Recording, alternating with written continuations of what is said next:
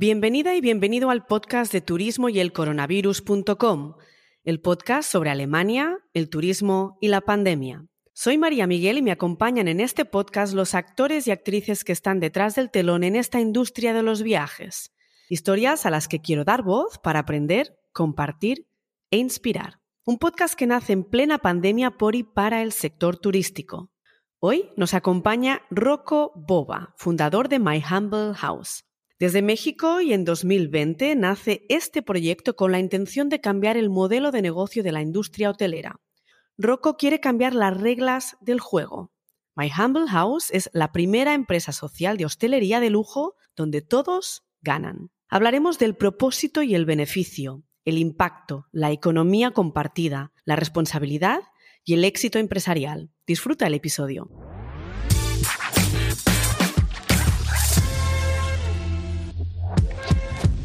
Hola Rocco, saludos hacia México a ocho horas de diferencia y bienvenido al podcast de turismo y el coronavirus. Buenos días María, gracias por invitarme. Saludos desde Mérida, en Yucatán, donde me encuentro ahora. Estoy viviendo aquí en, en México desde cinco años. Rompí mis récords porque normalmente vivo en un país alrededor de dos o tres años, pero México me gustó tanto que decidimos con mi familia de quedarnos por un tiempo más. Genial. Rocco, sabemos los dos que el turismo es una suma de muchísimos temas y de muchísimas especializaciones. Aquí en este podcast hemos hablado del destino de Alemania, tocamos diferentes destinos a lo largo de los diferentes episodios, de temas que han tomado muchísima importancia o que se han acelerado con motivo de la pandemia, como puede ser la digitalización o la sostenibilidad, de temas que nos ayudan a crecer con más fuerza. De la hostelería, en realidad hemos hablado poquito, porque no es muy core topic, porque no la he vivido con profundidad. Y no sé cómo, di contigo, creo que tú diste a un like a uno de mis posts en LinkedIn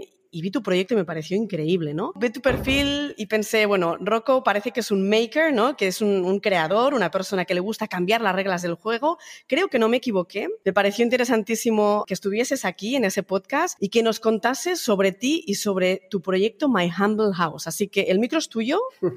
Habla y cuéntanos un poco pues tu trayectoria y cómo llegas a este gran proyecto. Claro, María, mil gracias. Tengo un poco de risa porque Maya Volados nació hace 15 años o hace 17 años, no, no es joven, nació desde mucho tiempo. Estaba en Singapur, eh, un día me invitaron a la apertura de un restaurante en Singapur, muy bonito, este nuevo, obviamente, y me invitaron. Entonces me fue en este restaurante que se, que se llamaba, porque ya no existe, se llamaba My Humble House. El restaurante, como tú sabes, ¿no? En Singapur, en Asia, todos los restaurantes de lujo son muy bonitos, con diseño, arquitectura, todo, la vista bellísima en la bahía de, de Singapur, ahí con vista al mar y todo. Pero realmente es otro restaurante, no es que no era nada de, ok, wow, ¿no? Un restaurante muy bonito, pero el nombre se quedó muy, muy, muy pegado en mi cabeza y dije, oye, este nombre me encanta. Creo que me lo voy a apuntar y voy a hacer algo con este nombre un día. Yo tengo un diario digital personal, donde apunto todas mis ideas, fotografías, links que veo en, en el web, cualquier cosa. Ahí escribo todo, ¿no? Eh, yo lo llamo mi, mi, basurero, porque realmente hay un montón de cosas que tal vez no sirven a nada, pero puede ser que un día van a servir. Entonces puse en mi basurero, puse My Humble House. Cuando llegué a la, a la edad de 45 años, entonces hace 6 años, dije, bueno, yo creo que muy pronto llego a 50 años. Tengo que hacer algo, algo especial, algo disruptivo, algo que sea, que deja una huella en futuro. Y obviamente como soy hotelero, no había otra que hacer que algo en la hotelería. Entonces pasan un par de años más y bueno, ya llego a los casi los 50 años. Llego a los 49 años, entonces yo pensé, ok, bueno, ahora es el tiempo de, de hacer algo y empecé a eh, investigar, pensar, escuchar, leer muchas cosas, hasta que llega casi diciembre de 2019 y en diciembre prácticamente anuncian la pandemia en Asia. Entonces empecé a preocuparme, pero empecé, oye, si llega en Asia, seguramente va a llegar por acá. En el día de San Valentín me voy con mi esposa en un hotel, con, con mi familia, con mis hijos, a visitar un hotel del grupo donde yo trabajaba Y bueno, en este día en particular, el día que regresamos, el día fue el día 15 de febrero 2020, anuncian que México va a cerrar las fronteras a partir del día 17 o algo así de febrero y todo empezó el ball rolling, la, todo. El caos. Bueno, no, no fue tanto caos. Los mexicanos aquí les gusta el caos, ¿eh? de todo modo. Entonces, fue, fue algo como con una continuación del caos, pero un poquito más grande. No te voy a mentir que las primeras dos semanas yo estaba muy preocupado a nivel personal y a nivel profesional, ambos. Personal porque obviamente si yo no, no muestro a mi, a mi familia de tener una, una mente fuerte, estable, enfocada, obviamente voy a contaminar a mi familia también. Y al mismo tiempo, el propietario de la empresa donde, voy donde estoy trabajando y así como mis colaboradores. Entonces, tuve que mantener este miedo adentro de, para, mm. para no transmitirlo. Pero sí tuve miedo, mucho miedo. Mm. Pero al mismo tiempo tuve que empezar a, hacer algo, un plan B, un plan C, un plan, hasta el plan Z, ¿no? Empecé a educarme, exactamente con podcast o webinar como el tuyo. Empecé a educarme todos los días, pasando horas y horas y horas educándome de lo que está pasando en todo el mundo. Esto me salvó la vida, me salvó el trabajo, salvó el trabajo de todos los colaboradores de la empresa donde yo trabajaba y realmente nos dio la chance de recuperarnos prácticamente inmediatamente. ¿Por qué? Si cerramos el hotel, obviamente, si tuvimos que hacer sacrificio con salarios, beneficios y, todos, pero yo en un, webcast escuché de un, de un director en Asia que habló con su propietario que le dijo, córtame mi salario del 50%. Vamos a empezar conmigo. Es una idea increíble. Siguiente día, hablé con el propietario, dijo, Eduardo, a partir de esta quincena me van a costar mi salario 50%. Y yo quiero apoyar tu empresa, porque tú me apoyaste por tres años. Me dijo Rojo, se quedó sorprendido. me dijo Rojo, claro. wow, mil gracias. Si te lo aceptamos, sí estamos convencidos que vamos a regresar, pero tenemos que hacer todo lo posible. Yo le dije, pero sí, a una condición, que no vamos a correr a nadie, porque el turismo va a regresar y si corremos a, la gente, no estaremos listos para cuando el turista regresará. Bueno, empezaron conmigo. Entonces, por tres meses el hotel estuvo cerrado, pero por tres meses tuvimos que continuar a vivir. Y yo me encargué juntos con los eh, gerentes del hotel, porque estábamos haciendo guardias diarias, una en la mañana, una en la tarde, una en la noche, todas las 24 horas había guardia y todo el día siempre había gente de limpieza, de mantenimiento, de jardinería para mantener el lugar en orden, porque no sabíamos cuándo se reabre, puede ser en un mes, una semana o, un año. Entonces continuamos con este tipo de trabajo, pero al mismo tiempo yo hice dos videos al día. Un video, un video de dos minutos, un minuto, no importaba, no era el, el tamaño del video, era cuánto contenido. Uno era para la industria, los tour operadores, los travel agents del mundo, que yo puse en mi, en mi página de Facebook, porque ahí tengo casi 4.500 contactos de, de la industria, y esperaban algo de saber qué va a pasar en México. Entonces yo diario le daba mis news desde el hotel eh, Chablé y desde México, lo que está pasando en México. Y reasegurándolo que nosotros estamos listos, que todos los colaboradores siguen empleados y que estamos listos para recibirlo otra vez. Y un video para los colaboradores, para continuar a motivarlo y decirle, aquí estamos, no se preocupen, cuídense, mm. su salud, su familia, por favor, y todo el día aquí estaremos, vamos a regresar, no tienen la toalla, prepárense porque vamos a regresar. Entonces, todo el tiempo esto brainwashing todos los días. Y bueno, en julio, el día 3 de julio, reabrimos. Julio y agosto fueron dos meses relativamente calmos, pero en septiembre el negocio regresó más fuerte del 2019. Entonces, gracias a Dios, el hotel estaba preparado, no corrimos mm. a nadie, todos los colaboradores seguían trabajando, entonces fue todo el mundo feliz, incluyendo los, los propietarios, porque obviamente no tuvimos ningún percance, ningún problema, porque el hotel estaba listo para reabrir. Llega octubre, final de octubre, y decidimos con los propietarios que mejor llega este tiempo de separarnos. Pero aún separándonos, sucede que en el último día de mi trabajo, por coincidencia, una pareja que estaba ahí como huéspedes, lo conozco, me voy a presentar, soy el gerente del hotel, mucho gusto, bienvenidos. Y, ah, Rocco, qué gusto conocerte, guía, qué bueno aquí, estamos muy contentos, el hotel maravilloso, espectacular. Este, sienta con nosotros, nos tomamos un café.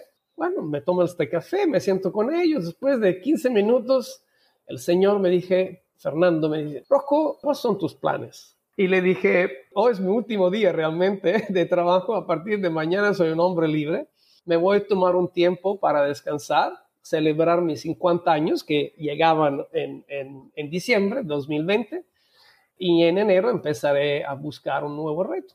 No estaba preparado, pero me saca su iPad y me muestra de un proyecto, mega proyecto muy interesante en México, en el norte del país, en el estado de Coahuila, donde él está preparando por um, varios hoteles, este, residencia, campo de golf, uh, todo. Y me dijo, Rocco, no sé si te puede interesar, pero yo busco a alguien con tu experiencia, alguien que ha trabajado en todo el mundo, alguien que, que entiende el, el, mercado de lujo. Y bueno, si te animas, aquí estamos. Yo puedo empezar mañana si quieres. Bueno, entonces este, me compré un boleto, me fui a Cuatro Ciénegas, que es el pueblo donde está este, el, desarrollo. Me fui a Cuatro Ciénegas y me, me, quedé ahí unos días. Luego, porque él se enfermó de COVID, en estos días se enfermó de COVID. Un, clásico, sí. No, pudo, no pudo venir a recibirme y, y pasar este, dos, tres días conmigo. Este, pero yo le dije, mira, me gusta la idea, me gusta el proyecto, yo estoy listo, este, ponemos una fecha y, yo me lanzo. Y bueno, y me lancé. Me fui allí por un año y medio y después de este año y medio prácticamente, siempre por tema, desafortunadamente, tengo que mencionarlo otra vez, esta pandemia, su recurso él tuve que enfocarlo en otras industrias que él maneja, tiene otro tipo de, de negocio, tuve que enfocarlo en estas áreas. Y después, en, en enero pasado, me dijo, mira, Rocco, te pido una disculpa porque yo te prometí muchas cosas, pero al final aquí estamos, el proyecto no, no, no ha empezado y yo creo que no, no sirve que tú te quedes con nosotros. En todo este mientras, que pasó casi un año y medio, yo seguí, seguí trabajando en House. My Humble House nunca ha parado de evolver. My Humble House es un concepto hotelero con un modelo de negocio muy específico no, es el, no, no voy a revolucionar la hotelería porque realmente el concepto hotelero como tal, nadie lo puede cambiar, porque al final es un hotel, hay un, cuarto, hay un restaurante, hay un spa y hay experiencias, pero realmente el concepto de un hotel no se puede transformar. Se puede cambiar el diseño, la pintura, es la manera de servicio, pero el concepto de un hotel seguirá siendo un hotel por otros 100 años a menos que nos vamos en el espacio. Ya es otra cosa. El metaverso nos dará otras oportunidades, pero bueno, será otro producto. otro producto por otro mercado y no sé, yo no soy de metaverso, yo me gusta ir a viajar personalmente, no me gusta ir a... tocar, ¿no? Por supuesto, no me voy a meter un Google ese para ver virtualmente lo que voy a hacer. No, no, no, no soy yo. Yo pensé, ¿cómo no puedo cambiar el concepto hotelero? Puedo cambiar el modelo de negocio. ¿Y por qué pensé esto? Porque noté cuántos millones y millones y millones de personas se salieron de la industria porque la industria ya no le daba esta seguridad, no le daba esta confianza al colaborador. Una buen, un buen 40% de la gente que trabajaba en la hospitalidad se fue y no va a regresar. Exacto. Y se habla de millones, 100 de millones de personas. Imagínate que mi hijo está estudiando hotelería ahora y, y él decidió de estudiar hotelería antes de la pandemia. Cuando empezó la pandemia, se acercó conmigo y me dijo, ¿y qué voy a estudiar ahora? Hotelería y los, los, hoteles.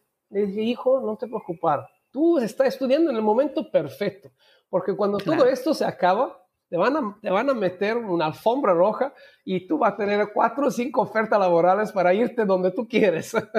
porque yo creo firmemente que la, el turismo sigue siendo una industria que continuará con su crecimiento, que continuará viva.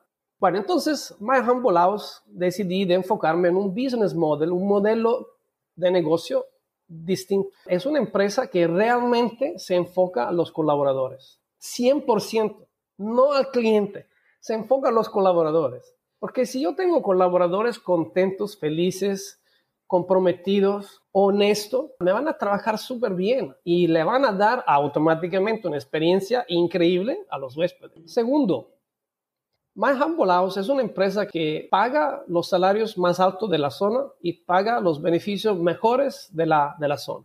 Entonces, si yo estoy en México, voy a hacer un estudio del mercado y me voy a establecer con los salarios y beneficios mejor de la zona donde yo estoy. La otra cosa de My Humble House es que 10% de las utilidades netas obligatoriamente se van a compartir con los colaboradores. Y otro 10% de las utilidades netas se van a poner en un fondo que se va, no se va a tocar hasta que hay una situación como un COVID, pero con un fondo. Cualquier crisis. Con un fondo que yo puedo utilizar por cualquier cosa.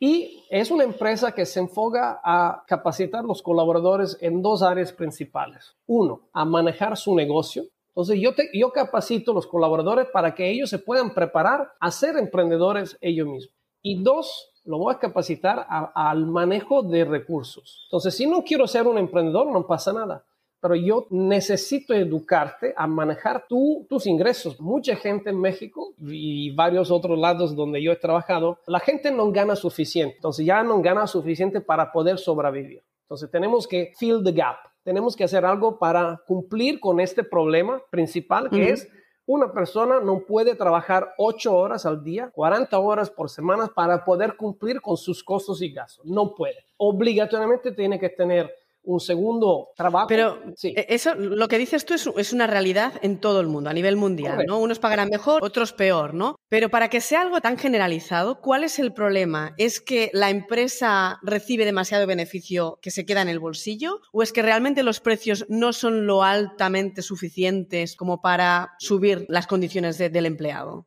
Digo, yo he trabajado en la hotelería por casi 30 mm. años. En todas las empresas, todas donde yo he trabajado, te voy a decir una realidad. En todas las empresas, todos los hoteles, todos los, restaurantes, los colaboradores roban. Roban por necesidad y tal vez roban por, por rabia, por odio de su empresa. Dañan a la empresa se dañan a ellos mismos porque obviamente no son contentos, pero siguen porque necesitan este ingreso pero te roban y te dañan. Entonces, si tú tienes un, colaborador feliz, ¿eh? obviamente no te va a robar nada, no te va a dañar nada, al contrario, va a ser tan, tan feliz que te va a ayudar a crecer, te va a ayudar a ganar más. Entonces, realmente la ganancia ahí está. Es que muchas, todas digamos muchas, no todas las empresas, porque hay empresas buenas, ¿ok? No puedo confirmar que... Claro, es, muy generalista, ¿no? Es, igual que hablar de colaboradores o empleados, ¿no? Entiendo, hay perfiles tan diferentes, entonces eh, yo creo que también debe estar muy marcado por el tipo de, de cultura de cada país, una, luego la filosofía de cada empresa, habrá de todo, y luego dentro de una empresa hay perfiles de trabajadores muy diferentes. Es correcto. El que está involucrado con una visión de proyecto y el que simplemente ficha, ¿no? Pero, pero María, los valores de un ser humano no cambian. Los valores de un ser humano no cambian. Y no importa de religión, de cultura, de país de donde tú vienes, no importa. Yo lo, lo experimenté, he vivido en 11 países del mundo. Y los valores humanos no cambian el amor, el respeto, la confianza. Estas son aplican en todas las. Si tú te vas en India, dice, oye, yo tengo confianza contigo. Qué bueno, gracias. ¿no? Nada, nada, ninguna cultura lo va a tomar como un insulto, ¿correcto? Entonces los valores mm. humanos no cambian. Obviamente todo empieza desde el reclutamiento y la selección de los colaboradores. Es un trabajo que hay que hacer desde el inicio, filtrar los colaboradores que tienen valores iguales. Por ejemplo, My Humble House es una empresa que su inducción lo hace antes de contratar un colaborador, no después que lo contrataste. Mi sueño es que yo quiero que los colaboradores se filtran desde el inicio, ya se sientan parte de una tribu, de un club, de una asociación, se sientan parte de la empresa como ellos mismos empresarios.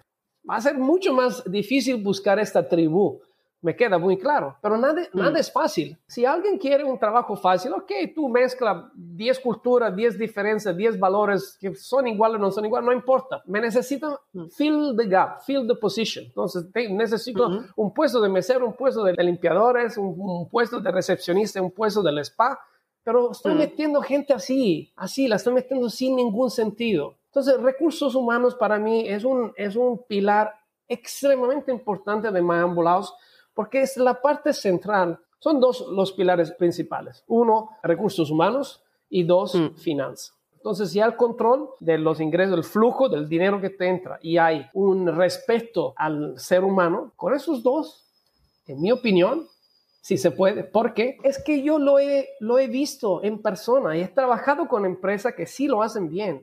La, la única cosa que no hacen bien algunas empresas digo, que cuidan bien los colaboradores, pero sí siguen siendo demasiado enfocados en los que son los, los inversionistas o los propietarios. Entonces, hay que buscar también inversionistas o propietarios que son alineados con esta filosofía. Mm. Yo, no quiero ser competencia de nadie con My Humble House. Yo no quiero ser un Marriott, un Hilton o un Intercontinental. No me interesa. Yo quiero ser My Humble House. Y aunque hay una My Humble House en el mundo, no importa. Al contrario, eso es lo que yo quiero, es que se genere un cambio en la cultura del trabajo de la, de la hospitalidad, porque por mm. demasiado tiempo hemos utilizado siempre la misma cultura laboral, siempre la misma cosa, que aunque la gira, la vuelta, siempre es la misma omelette. Pero sí que es cierto que la pandemia ha ayudado a cuestionarse todo esto. Así que, por bien o por mal, esa pandemia sí que nos ha dado la oportunidad de ver dónde están los problemas y qué se puede mejorar. Luego, aplicarlos es un trabajo muy grande, pero bueno. Rocco, has hablado de economía compartida, ¿no? De sentirse propietario. Yo me pregunto, es un cambio de, de forma de pensar muy pronunciada. De hecho, aquí en Alemania, a nivel gubernamental, hay muchísimos vacíos legales, hay muchas trabas burocráticas. De hecho, en la escena de las startups es donde se habla de esa sharing economy, de, ser parte de un proyecto y es un problema, sobre todo burocrático y gubernamental. Entonces, Tú lo has dicho, todo lo que dices es, desde el punto de vista de idea, es, espectacular, pero es como muy bonito, ¿no? ¿Cómo enfocas en una industria que a día de hoy tiene tantísima rotación de personal algo tan disruptivo? Ya está empezando. Cuando yo empecé a hablar de My Humble House hace dos años, yo nunca escuché de, ninguna empresa revisando salarios, beneficios o empezando. hay empresas en Inglaterra que ya están hablando de compartir utilidades con los colaboradores. Hay empresas en Alemania, justamente 25 Hours Hotels. Voy a hablar con ellos en breve, en el de Colonia. Qué bueno, entonces ellos ya están empezando un, un horario de trabajo de cuatro días a la semana. Correcto. Hmm. ¿Cuándo se habló de cuatro días por semana? Nunca. En la vida de un hotelero nunca se habló hasta, digo, trabajamos hasta siete días por semana y si había ocho días así, trabajaríamos ocho días por semana. Hay empresas que ya están empezando a revisar salarios, beneficios, porque obligatoriamente se sintieron, si no lo hacemos, no va a regresar la gente a trabajar. Sí. Entonces, me da mucho gusto te repito, María, aunque My Humble House no va a nacer, aunque no voy a abrir ningún hotel que se va a llamar My Humble House, My Humble House es un movimiento que ya empezó hace dos años y que ya estoy viendo el efecto de la causa. Entonces estoy viendo que algo está pasando en la industria. Si yo puedo contribuir a este cambio, yo feliz. La parte positiva de esa industria es que mucha parte de sus trabajadores son unos apasionados de lo que hacen. Eso es verdad. Hay una parte que no, pero, pero la parte que se queda a pesar de, sufrir, ¿no? Hay una muy buena parte de trabajadores que sí que son unos apasionados de la industria y, y por eso se mantiene también. Tiene razón, pero igualmente muchos apasionados tuvieron que salirse porque no, no, podían pagar sus, sus, cuentas. Entonces, aún con toda la pasión del mundo, si no puede pagar tu, tu, factura de la luz o del agua o de lo que sea, digo, la pasión no te, no te da a comer, desafortunadamente. Entonces, sí, hay gente, hay gente que le salió bien esta crisis, pero muchísima gente que le fue muy mal. Rocco, ¿cómo creamos esa sensación de pertenencia? Es decir, hemos hablado del ejemplo de 25 Hours con una jornada de cuatro días. Más ejemplos. ¿Cómo creamos esta sensación? Con los líderes. Tenemos que empezar con nosotros. Nosotros líderes por, por siempre y digo, me voy a incluir yo también un poquito, ¿no? Yo, aunque yo no soy tan político, Pero desafortunadamente nosotros líderes tenemos que jugar una política empresarial. Esta política empresarial es de quedarnos bien. Tenemos que quedarnos bien porque si no, algo va a pasar. Si no, nos van a, juzgar.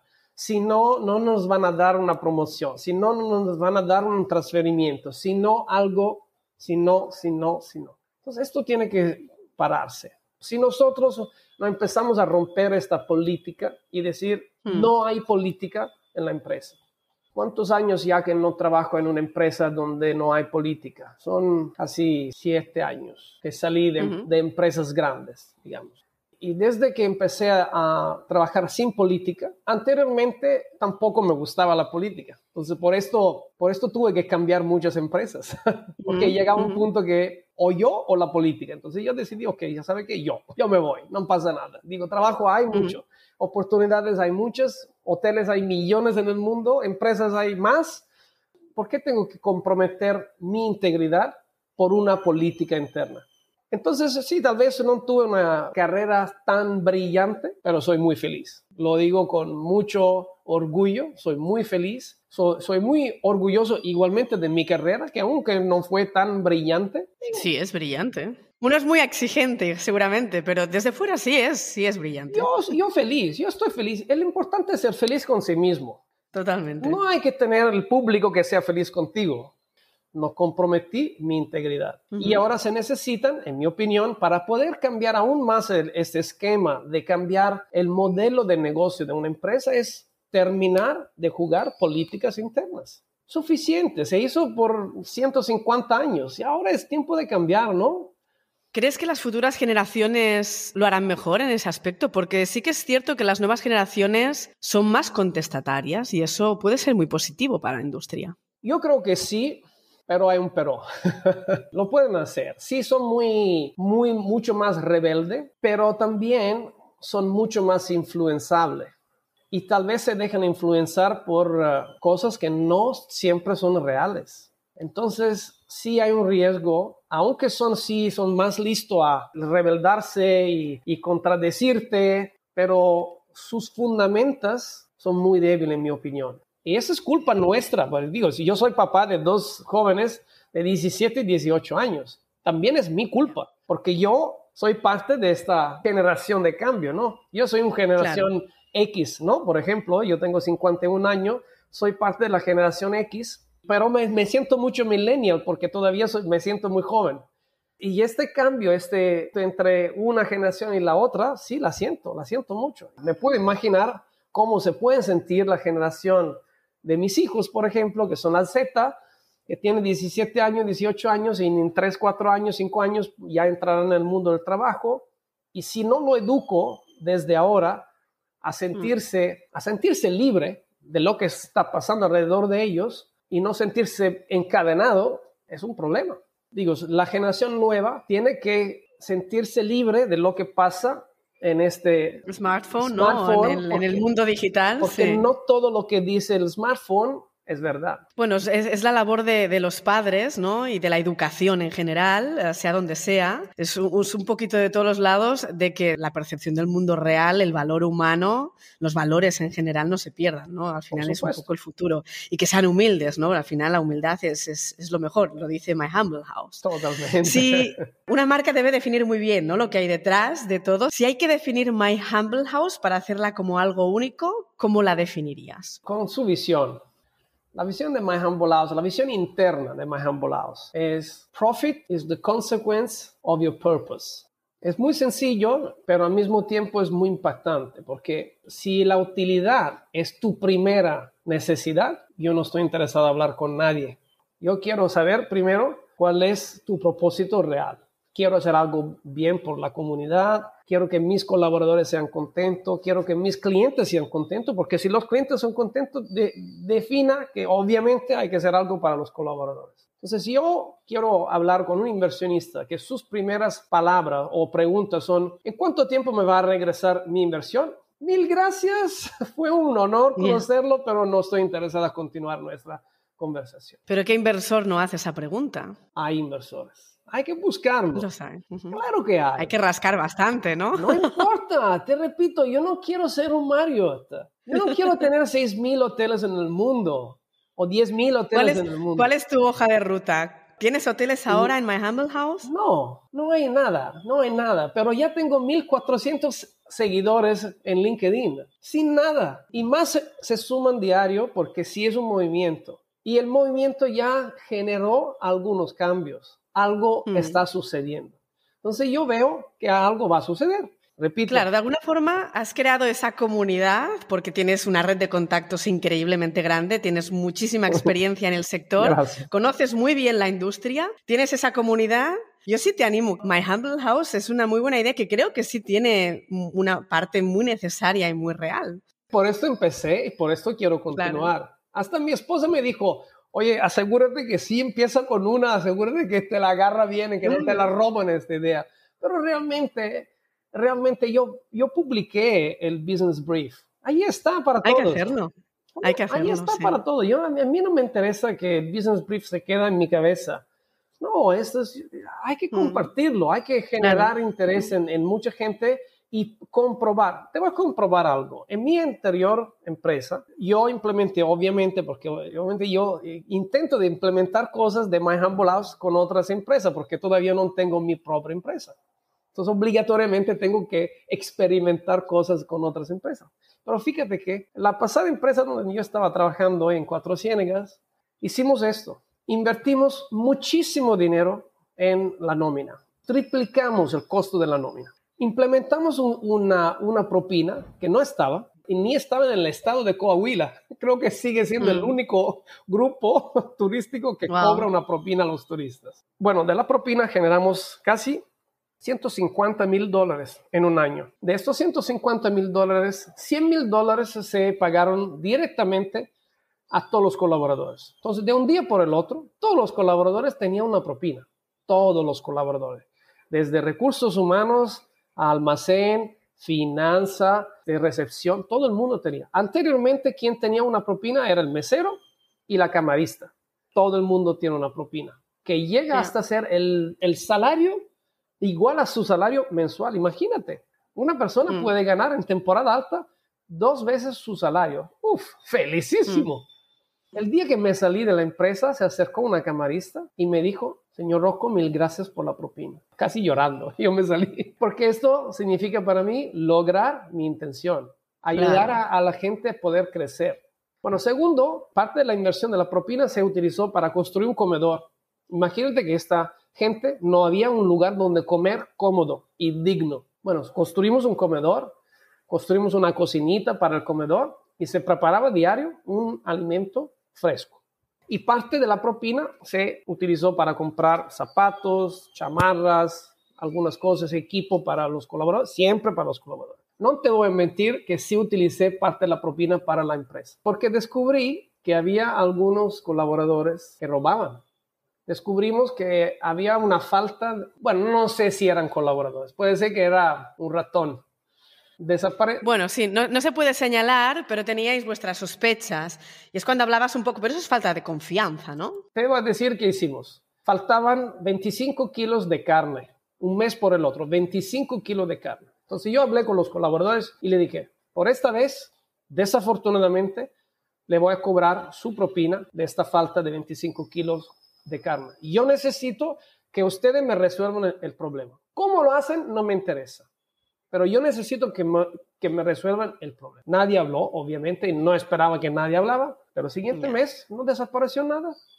Bueno, los líderes pueden hacer buenas obras, impactar con cambios, pero tienen que tomar también decisiones que no gustan. ¿no? Por supuesto. Es parte de la labor del líder, ¿no? Por supuesto. Pero si tú eres un líder, un líder con integridad, si tú hay un líder. Entonces, esa es la parte que no juega políticas mm. para su ganancia propia. Obviamente, My Humble House sucede con un gran éxito, porque la utilidad ahí está. Es que se sale por muchas cosas, por, hay muchas salidas de esta utilidad que se va por, por necesidad, tal vez, de la gente que le necesita sacar provecho por ello mismo, porque tiene una necesidad. Pero ¿y si yo puedo cumplir a la necesidad de los colaboradores.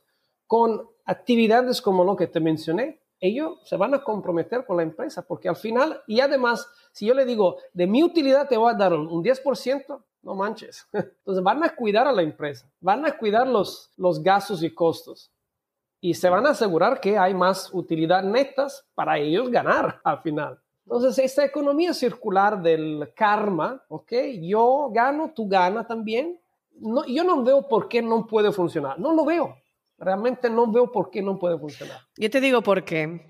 Aunque también me gusta mucho la idea, porque no todo el mundo le gusta el riesgo. Y donde ganas, también puedes no ganar.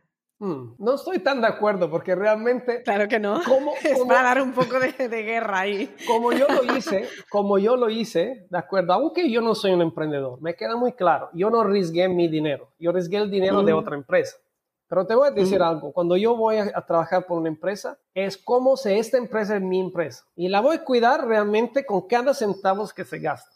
Entonces, repito, según yo, siempre todo regresa a quién es el líder atrás de la empresa. Bueno, es un tema, Rocco, que no tiene fin, ¿verdad? Porque es como entre deseo, visión, con mucho trabajo por hacer, mucha esperanza yo te animo sobre todo a, dar más visión, más visibilidad a esta My Humble House, porque sí que creo que es una tendencia necesaria que necesita la industria a día de hoy. Muchísimas gracias por toda la información que nos has compartido, por esta gran ambición social, por ese impacto que quieres dar en la industria y muchísimos éxitos. Mucha suerte, Rocco. A ti, María, gracias por la confianza y por darme esta plataforma. Da, ojalá que mucha gente lo escuche y mucha gente se pueda inspirar con esas experiencias que yo tuve. Eso no me lo inventé, no es como es una visión. Realmente yo lo viví en mm. realidad y sí puede funcionar y que ya funcionó en varias áreas.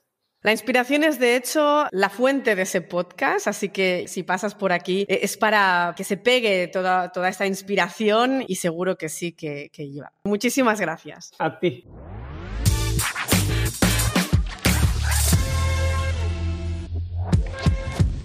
Espero que te haya gustado el episodio con Rocco.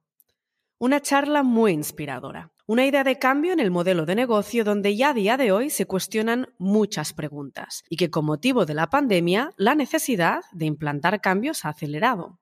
La combinación entre recursos humanos y finanzas es la clave para Rocco.